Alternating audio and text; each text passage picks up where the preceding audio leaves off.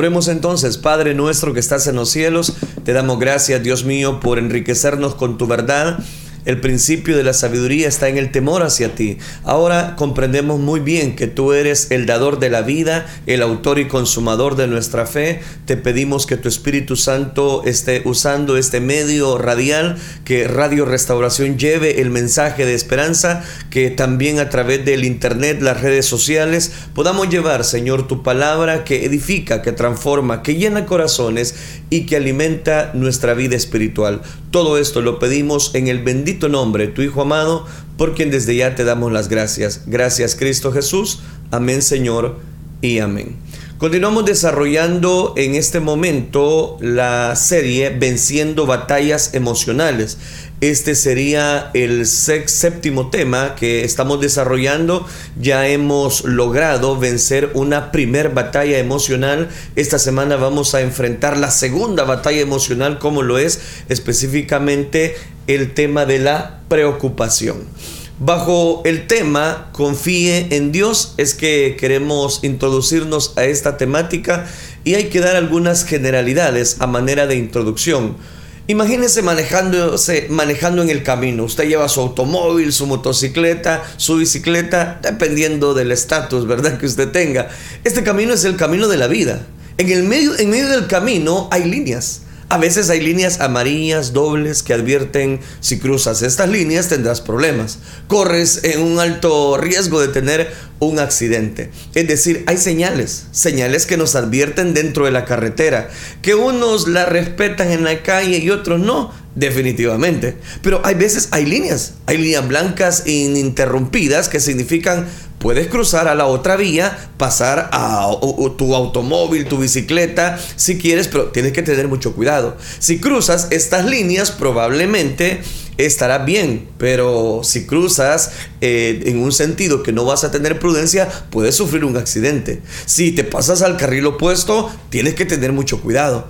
En, fin, hay ese tipo de señales que nos advierten cómo debemos conducirnos, cómo debemos eh, transitar en la vida.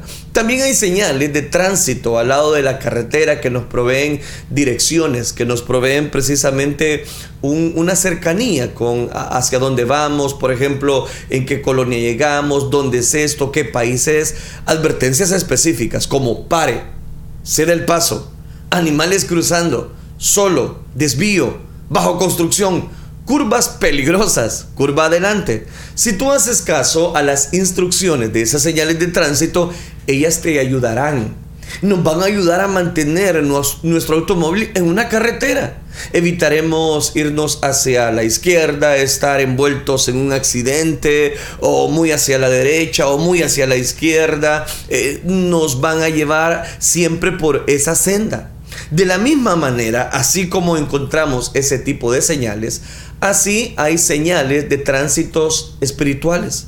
Hay consejos dentro de la palabra de Dios que nos advierten cuál es el camino por el cual debemos transitar. Para mantenernos bajo la protección de Dios necesitamos, ese es el punto, hacer caso a estas señales de tránsito espirituales que nos dicen, confiemos en Él y no nos preocupemos no nos confiemos en lo que nosotros podamos, la experiencia que tengamos en manejar. Tenemos que hacer caso a las señales de tránsito espirituales. Entonces, en vez de excesivamente tratar de racionalizar una solución, debemos de tornar nuestros pensamientos a cosas que son verdaderas, honestas, justas, puras, amables, de buen nombre, de alguna virtud o dignas de alabar. Correcto, no se equivocó. Estaba leyendo Filipenses capítulo número 4, versículo número 8. Si hacemos caso a estas señales de tránsito y nos mantenemos entre el borde de la vía, nos mantendremos en el camino, estaremos protegidos, vamos a experimentar durante el transcurso de nuestra vida el cumplimiento de todas de todas esas maravillosas y estupendas promesas de la palabra de Dios. Y aquí es donde entra en valor el tema que quiero compartir. Por favor, confíe en Dios. Hay una importancia donde nosotros debemos de confiar en Dios. Hay personas que por algún, alguna estación de la vida normalmente no toman en cuenta a Dios. El primer consejo, hágale caso, por favor, a las señales de tránsito espirituales. La primera señal, Isaías capítulo 30, versículo 21, nos da un consejo tremendo. Tómenlo en cuenta. Isaías capítulo 30, versículo 21, nos dice, entonces tus oídos oirán a tus espaldas palabra que diga, este es el camino, andad por él, y no echéis a la mano derecha, ni tampoco torzáis la mano izquierda. Mire qué interesante. Tus oídos oirán a tus espaldas palabras que diga, este es el camino. ¿Se está dando cuenta? Ahí hay una señal. Este es el camino. Andad por él. No se salga, por favor, de la mano derecha, ni tampoco eh, vaya a torcer la mano izquierda. Hay un camino. Usted tiene que mantenerse bajo ese camino, porque ese camino lo va a guiar. Suponga que usted está manejando en el camino de la vida. Comienza a desviarse hacia la derecha, se da cuenta que el camino se ha puesto muy fuerte. Comienza a prestar más atención a la carretera. Entonces se acuerda de una señal de tránsito que usted pasó hace unas millas atrás que decía, confía en Dios y no te preocupes. Si decide continuar en su curso, seguirá acercándose al lado de la carretera y puede terminar en la cuneta. Y dependiendo si, si a la par de la cuneta está un barranco, usted se va a ir al barranco.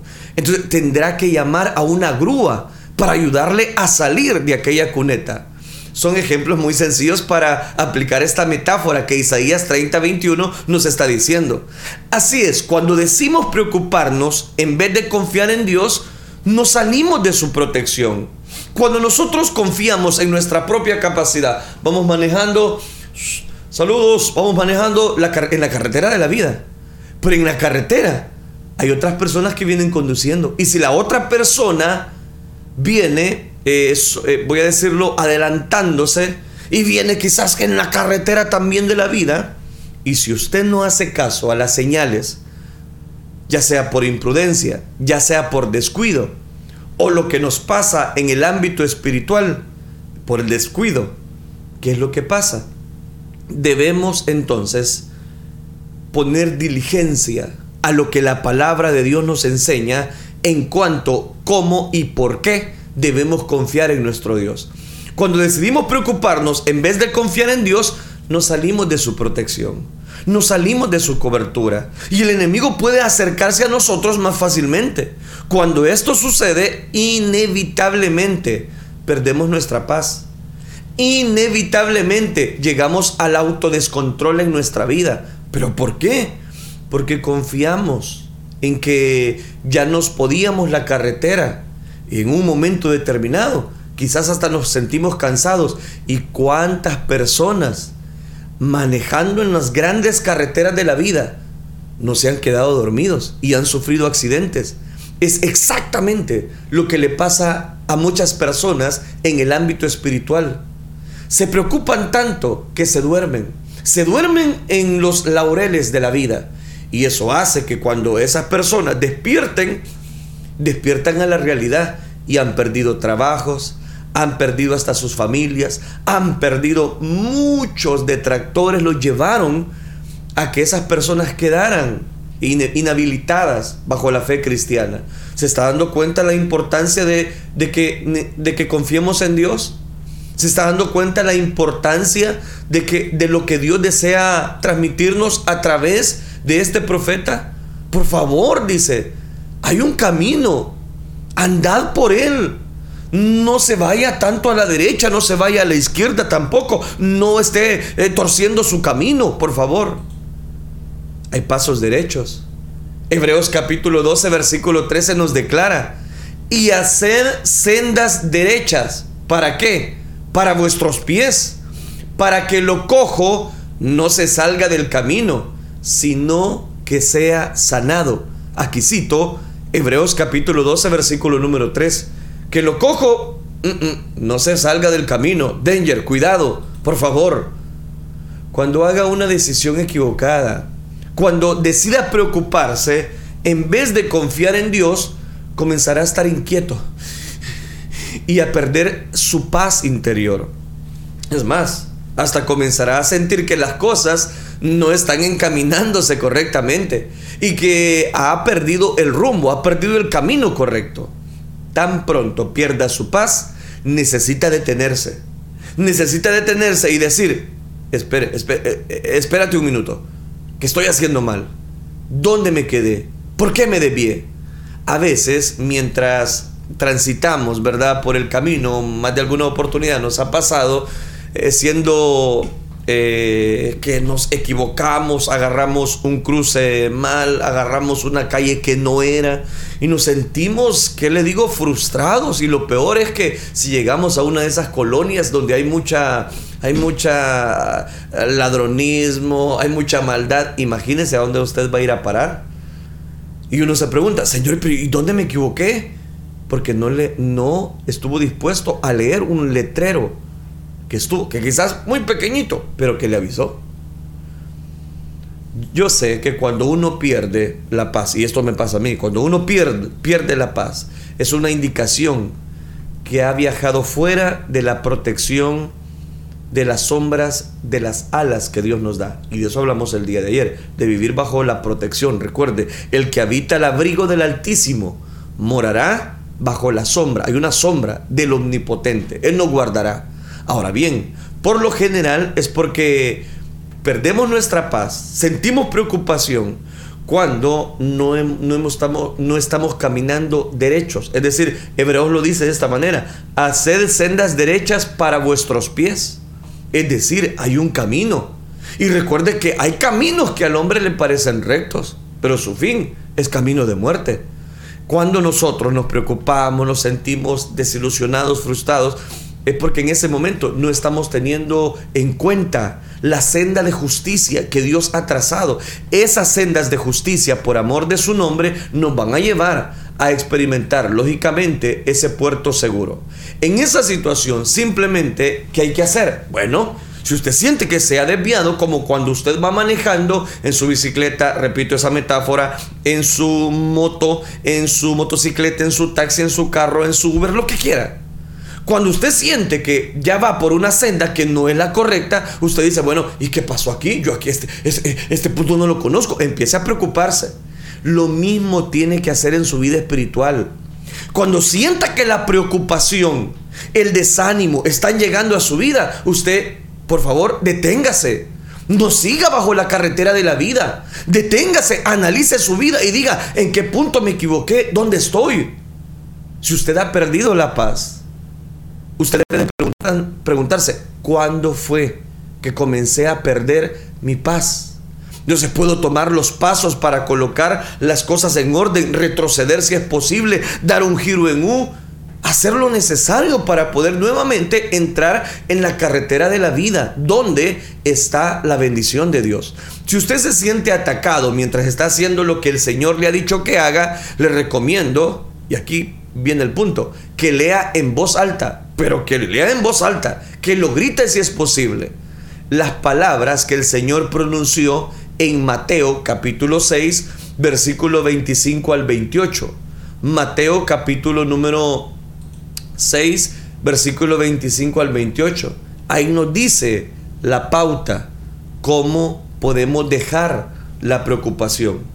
En un mundo donde hay no solamente violencia, hay detractores de maldad, uno se ve involucrado, inmerso en una preocupación. Pero yo quiero invitarle a la luz de la palabra de Dios, ¿cómo podemos vencer esta batalla emocional de la preocupación? En primer lugar, déjela, no, déjela, no es suya, déjela.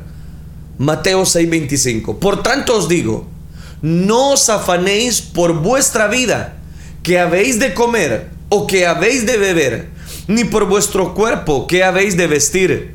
¿No es la vida más que el alimento y, y el cuerpo más que el vestido? Mirad las aves del cielo, que no siembran ni ciegan, ni recogen en graneros, y vuestro Padre Celestial las alimenta. ¿No valéis vosotros mucho más que ellas? Claro, vale mucho más. Si estás a dieta, tal vez debes de comenzar con leer la primera porción de este versículo, la parte de comer y beber. Si tú eres una persona que tarde o temprano se ha visto en ese manto de preocupación. ¿Qué hay que hacer? Es importante reconocer en qué momento fue que nos desviamos. Es importante reconocer que Dios está presto para ayudarnos. Muchas veces nos damos cuenta eh, de nuestra realidad, nos preocupamos hasta, hasta de lo que debemos de comer estamos disfrutando, ¿verdad? El desayuno y cuando estamos disfrutando el desayuno, mira, ¿y qué vamos a hacer de almuerzo? Todavía. Y ni ha terminado el desayuno. En pequeños detalles nos preocupamos cuando no es el todo de la vida. Es, es simplemente vivir el día a día, disfrutar lo que Dios nos da. ¿Qué si sucede esto? que si, que si llega la preocupación a mi vida. Muchos de nosotros tenemos quizás suficiente ropa, comida adecuada, casas quizás tal vez no de lujo, pero casas que tienen lo necesario para salir adelante. Pero cuando las cosas se tornan difíciles y nos confrontamos con situaciones que parecen ser imposibles, tenemos muchas voces en nuestra mente que nos gritan, ¿qué vas a hacer ahora? Y, comenzamos a preocupar, mira, y no está esto, mira, y no se acabó el aceite, y mira, ya no hay esto para comer, y qué vamos y empezamos a preocupar. Oiga, no se preocupe. Tranquilo. Confía en Dios. Las aves del cielo, mirad, dice, las aves del cielo, ellos no siembran, no, ellas no ciegan, ni recogen en graneros. ¿Y qué pasa? Vuestro Padre Celestial las alimenta. Y le hace la pregunta, ¿no valéis vosotros mucho más que ellas? No, pues claro. Claro, si usted es la corona de la creación de Dios. ¿Cuántas veces has visto una ave sentada en un árbol teniendo una crisis nerviosa y diciendo, no tengo que alimentarme, no tengo, no tengo? ¿Cuándo, ¿Cuándo hemos visto un ave de esa manera? Es lo que está diciendo el relato de Mateo 6:26. Exactamente eso es lo que nos está diciendo. ¿Has visto un ave dando pasos nerviosos y hablándole a sí mismo diciendo, oh, oh, me pregunto qué voy a hacer mañana o qué voy a hacer en la tarde? No hay qué hacer. No. no el ave no está diciendo, necesito gusanos y si, y si los gusanos no vienen, a, y, ¿qué voy a hacer? Si Dios deja de hacer gusanos hoy, no sé qué voy a hacer. Eso no se pone a meditar él. ¿Qué hay que hacer entonces? Si Dios continúa haciendo la obra si Dios todavía tiene cuidado y control de nosotros, que yo creo que así es, entonces no se preocupe. Miran las aves, dice. Ellas no tienen crisis nerviosas. Cada mañana ellos están volando, cantando y pasándosela bien. Están siempre cantando. Me pregunto, ¿cuánta paz pudiéramos gozar nosotros si sacamos una hora o más para ir y ver las aves, cómo ellas se comportan. Hágalo si tiene tiempo, hágalo en la mañana. Y, vea cómo ellas andan de árbol en árbol cantando, cantando y haciendo y deshaciendo. Ellos, e, ellos se sienten alegres con lo que hacen. Ahora ve este detalle, específicamente Mateo capítulo número 6, versículo número 26, eh, la parte final. ¿No valéis vosotros mucho, mucho más que ellas? Oiga, mediten, mediten por un momento. ¿No valen ustedes más que ellas? Si ya no se preocupan, ¿para qué se van a preocupar ustedes? Preguntémonos entonces, ¿qué logra la preocupación? ¿Qué es lo que quiere lograr en usted la preocupación? Bueno, va a lograr muchas cosas. Y aquí es donde cobra tanto valor la importancia de esta temática, de que debemos confiar en Dios. Por supuesto, la contestación que nos puede dar esta pregunta que encontramos en Mateo capítulo 6, versículo 27, siguiendo ese relato. ¿Y quién de vosotros podrá, por mucho que se afane, es decir, preocuparse, añadir a su estatura un codo? Le está preguntando. ¿O quién de vosotros podrá, por mucho que se afane, añadir estatura a su codo? La respuesta contundente es no, no, no, no, no se puede, nadie, nadie puede. Pero sí podemos acortar nuestra duración de vida si insistimos en continuar haciendo la preocupación un hábito. Hay personas que llegan a desarrollar enfermedades por vivir todo el tiempo preocupados. En vez de preocuparnos, tenemos que ser más como las aves de los aires que dependen totalmente de qué? Del Señor, para que les dé la comida, para que canten todo el día como si tuvieran una preocupación en el mundo. Para ellos es muy importante desarrollar su hábitat. Para ellos es muy importante dejar la preocupación a un lado. Ellos no pueden estar preocupados y al mismo tiempo cantando. Y usted sí lo puede hacer. Usted sí puede estar preocupado y alabar a Cristo Jesús. No puede estar triste. Un corazón que alaba a Cristo. Alguien dirá, ah, no, pero esa es una contradicción. Una, ¿Cómo va a estar cantando si esa persona está triste? Pues eso es lo que nos da el Evangelio, una fortaleza en medio de las dificultades. Una, una, una situación difícil en medio de tanta oposición, podemos cantar al Señor. Claro, si eso es lo que Dios hace. Como dice Dani Berríos, alaba a Dios en las luchas, alaba a Dios. Es que no puedo más, alaba a Dios. Es donde cobra tanto valor. El que nosotros podamos sobreponernos ante esa preocupación. No es el deseo de Dios que toda tu vida estés eh, archi recontra preocupado. Él tiene todo bajo su perfecto control. Aquí nos dice el relato de Mateo capítulo 6 versículo 28. Y por el vestido, no se preocupen. ¿Por qué, ¿Por qué se preocupan? ¿Por qué se afanan? Considerar los lirios del campo, cómo crecen. No trabajan ni hilan, pero os digo que ni un Salomón con toda su gloria, es decir, con toda su excelencia, con toda su gracia, con todo su poderío, se vistió así como una de ellas. Y si la hierba del campo que hoy es y mañana se echa en el horno, Dios la viste así, no hará mucho más a vosotros, dice él, hombres de poca fe. Considere los lirios, ese es el tercer consejo de esta hora. Considere los lirios. ¿Y cómo son los lirios? No se afanan por el vestido. ¿Qué van a desarrollar? ¿Cómo van a crecer? no trabajan, no hilan, pero se visten. ¿Y quién los viste? Dios. Lo que Jesús decía era que los lirios del campo no se entorpecían en las obras de la carne, no trabajan en ser lirios, simplemente lo eran y Dios los vestía muy bien. ¿Realmente creemos que somos menos importantes para Dios que las aves y las flores? ¿Realmente usted cree que Dios le da más importancia a las flores, al campo que al ser humano? Por favor, piense, piense detenidamente, no no no caiga en el error de contestarme rápidamente, piense. Y usted verá, lógicamente, usted vale mucho más. Cuarto consejo, no sea ansioso. Sigamos el versículo. Mateo 6:31. No os afanéis pues diciendo, ¿qué comeremos? ¿O qué beberemos? o qué vestiremos. Porque los gentiles buscan todas estas cosas. Pero vuestro Padre Celestial sabe que tenéis necesidad de todas estas cosas. El problema de la preocupación es que nos causa que comencemos a decir cosas como, ¿y, qué vamos a comer? ¿Y que no tenemos alimento? ¿Y qué vamos a beber? ¿Y qué vamos a vestir? En otras palabras, ¿qué vamos a hacer si Dios no interviene por nosotros? Comenzamos a preocuparnos comenzamos a escandalizarnos con las palabras de nuestra boca.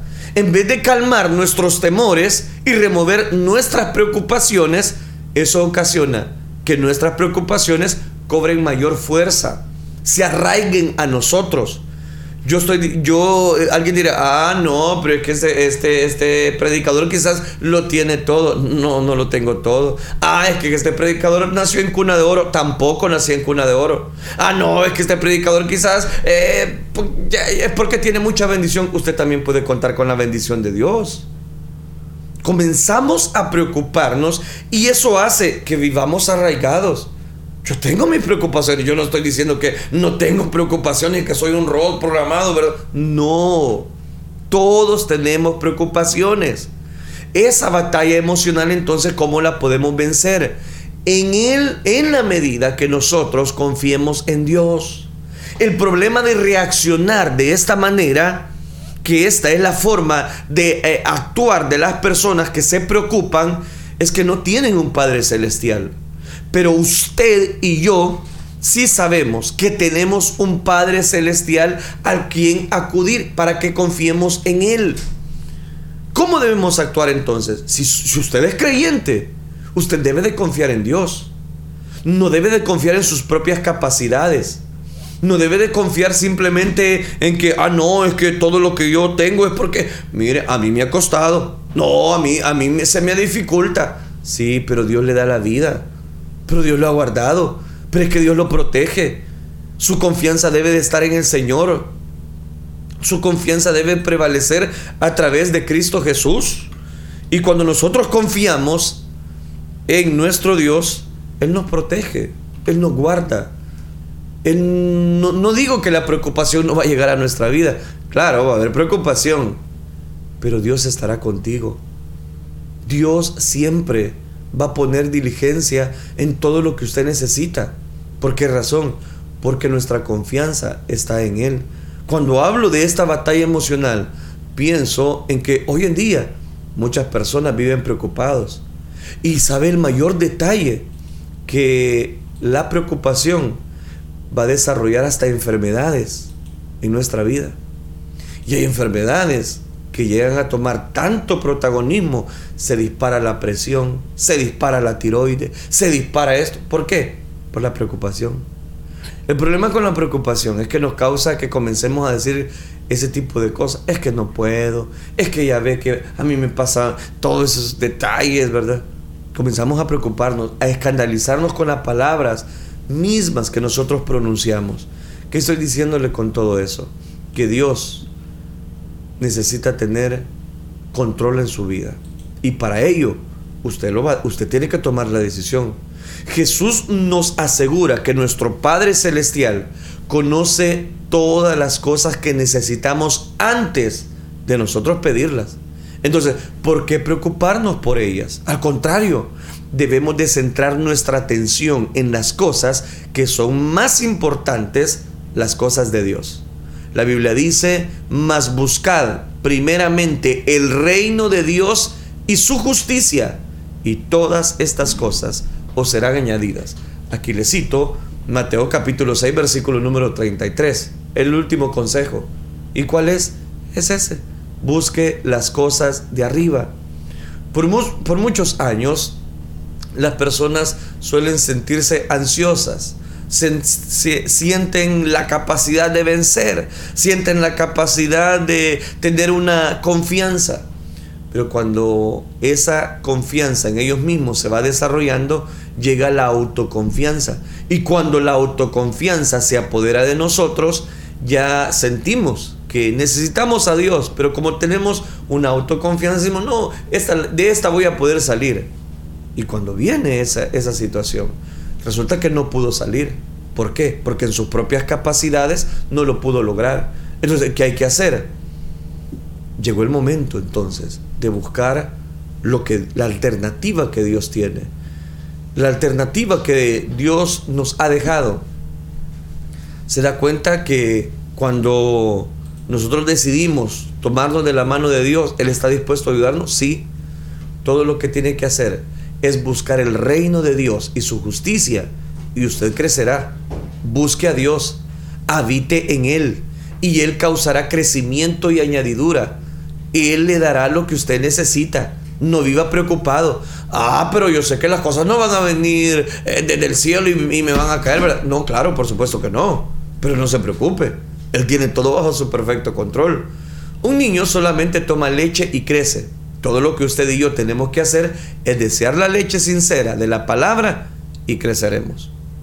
Nunca vamos a experimentar ningún grado real de éxito a través de nuestra propia fuerza humana.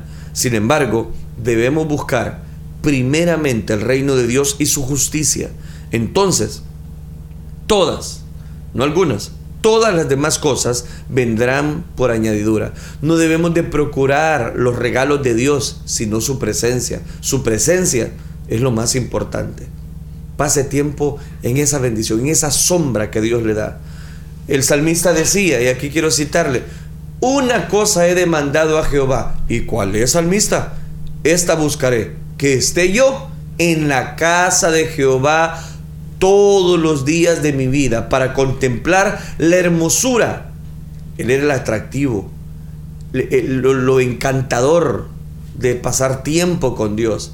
Y para inquirir en su templo, decía el salmista, porque Él me esconderá en su tabernáculo en el día del mal me ocultará en lo reservado de su morada, sobre una roca me pondrá en alto, luego levantará mi cabeza sobre mis enemigos, específicamente, que me rodean, y yo sacrificaré en su tabernáculo sacrificios de júbilo, cantaré y entonaré alabanzas a Jehová. Correcto, no se equivocó. Estaba citando el Salmo capítulo 27 versículos del 4 al 6. A veces vivimos retrocediendo. Esto es exactamente lo que yo estaba haciendo hace unos años atrás. Estaba buscando algo grande, algo grande, algo grande. Y resulta que algo grande yo ya lo tenía. Y es la salvación. Estaba buscando todo tipo de cambios en mi vida porque no me aceptaba, ¿verdad? Bajo eh, lo como yo era, cómo trataba de expresarme con las demás personas. Estaba preocupado por cómo voy a hacer esto, cómo voy a hacer lo otro, cómo voy a hacer aquello, cuando de repente Dios me dijo, deja que el Espíritu Santo actúe. Cuando el Señor intervino y me enseñó lo que estaba mal, porque siempre hay algo malo, hay algo que se debe de cambiar, Él utilizó este salmo. Y son exactamente esos versículos que le acabo de citar, para enfatizarme que primero tengo que buscarle a Él, que primero es la presencia de Dios todos los días en mi vida. Por eso, se lo digo de manera personal, por eso es que todos los días estoy grabando un devocional diario, todos los días. No lo estoy sacando de ningún libro como muchas personas lo hacen. Lo estoy escribiendo. Lo escribo, después de escribirlo lo grabo en pantalla y después los publicamos en las redes sociales. ¿Y por qué? Porque el salmista decía, el que habita el abrigo del Altísimo. Ajá, qué bueno, qué bueno salmista. Pero ¿y qué más? Ah, bueno, resulta que en el Salmo 27 él decía, una cosa he demandado a Jehová y esta buscaré. ¿El qué? Que esté yo todos los días. O sea que si usted quiere salir de la preocupación, tome en cuenta la presencia de Dios. No solamente un momento, no, todos los días. ¿Sabe por qué retrocedemos? Porque muchas veces no tomamos en cuenta a Dios. Cuando el Señor intervino a través de este salmo para su servidor durante ese, ese tiempo, yo le estaba pidiendo muchas cosas que me ayudara a entregar su palabra, que me ayudara a aconsejar a la gente, que me ayudara a poder desarrollar eh, la habilidad, la atención personalizada. Pero al comenzar a buscarle, eso era lo que comencé a desear más. ¿Y el qué? La presencia de Dios. Cuando vienen los problemas, él es mi refugio. Él me escondió en ese lugar secreto, en su morada, como dice, como dice este salmo. Cuando el enemigo vino, cuando el enemigo quiere destruirme, ya no hay pretextos como para decir, quítate diablo, quítate. Es hora de cantarle a Él. Es hora de alabarle a Él. Es hora de pararse en la roca incomovible de los cielos. El enemigo no puede acercarse. ¿Por qué? porque estoy en el lugar secreto del Altísimo. No hay apertura para la preocupación. Yo estaba inaccesible. ¿Por qué? Satanás no pudo ocasionar, ya no, no puede. Cuando yo paso tiempo con Dios, Él no puede. Por más que quiera mandar un colapso, Él no va a poder. Porque Dios está con nosotros. Cuando tomamos en cuenta a Dios. Quiero terminar con lo que dice Filipenses capítulo 4 versículos 6 y 7. Porción conocidísima, pero deme tiempo. Por nada estéis afanosos, si no sean conocidas vuestras peticiones delante de Dios, en toda oración, en todo ruego, con acción de gracias. Y la paz de Dios que sobrepasa todo entendimiento, guardará vuestros corazones y vuestros pensamientos en Cristo Jesús. No viva más preocupada, no viva más preocupado. Por favor, Tome en cuenta a Dios. No esté ansioso tu corazón. Mucho tiempo atrás Dios da la oportunidad de venir a Él en oración y de, que usted pueda crecer. El enemigo también viene a nosotros, nos entrega un problema y nosotros decimos, no puedo cargar este problema, es muy pesado para mí. Así que Dios, ayúdame. Y Él nos ayuda. Es que lo dice ahí, por nada estéis afanosos. La esencia de lo que el apóstol Pablo nos dice en Filipenses capítulo 4, versículo 6, es ora y no te preocupes. Él no dijo ora y preocúpate. No, él dijo ora y no te preocupes. Cuando oramos, le damos nuestros problemas a Dios. Eso es una señal al Señor de que estamos confiando en Él. Eso es lo que debe ser la oración. Hay que aplicar cada uno de estos principios. Todos nosotros confrontamos con cambios diarios que tienen que ser resueltos, cayendo en la trampa de sentirnos avergonzados, abochornados, andando cabizbajo, eh, poco, eh, porque todo, eh, resulta que todo en la vida a nuestro alrededor, en nuestro trabajo, en nuestros estudios, exigen perfección y nos llevará en ese momento a una preocupación más. Tenemos que cambiar nuestro énfasis y hacer lo que dice la Biblia. Cuando haya preocupación, ore, ore por favor cada vez que comienzo a preocupar, haga como Daniel. Mientras nosotros viajamos por la carretera de la vida, dígale al Señor, Señor, ayúdame. No puedo. Así de fácil. Sí, sí, eso es todo. Es lo que Santiago dice, pero pida con fe, no dudando nada. Pida con fe. No piense que eh, eh, usted tiene que dudar a la hora de pedir. No, pida exactamente lo que necesite. Si llevamos nuestras inquietudes al Señor en oración, él nos dará la respuesta ante las preocupaciones que quieren tomar tanto protagonismo en nuestra vida. ¿Por qué no hacer esa decisión de mantenernos confiando en Dios y rechazar toda la preocupación? Rechace toda preocupación. Yo le invito a este día. Rechace toda la preocupación y todos sus problemas. Deposítelos en las manos de Dios. Y Dios le va a ayudar. Oremos al Señor. Oremos. Padre nuestro que estás en los cielos, Señor, te damos gracias porque tú eres bueno con nosotros. Gracias porque nos permites poder encomendar nuestras vidas en tus preciosas manos. Guarda nuestra salida y nuestra entrada desde ahora y para siempre. Ayúdanos a no tener tanto, Señor, protagonismo hablando acerca de esta batalla emocional de la preocupación. Ayúdanos a vencer. Ayúdanos a no desalentarnos. Ayúdanos a poner siempre nuestra mirada en tu presencia, porque en tu presencia hay plenitud de gozo. Gracias por haber hablado a nuestro corazón, gracias por marcar nuestras vidas a través de esta serie. Gracias Cristo Jesús. La gloria y la honra te la damos solo a ti, Señor. Amén, Señor. Y amén.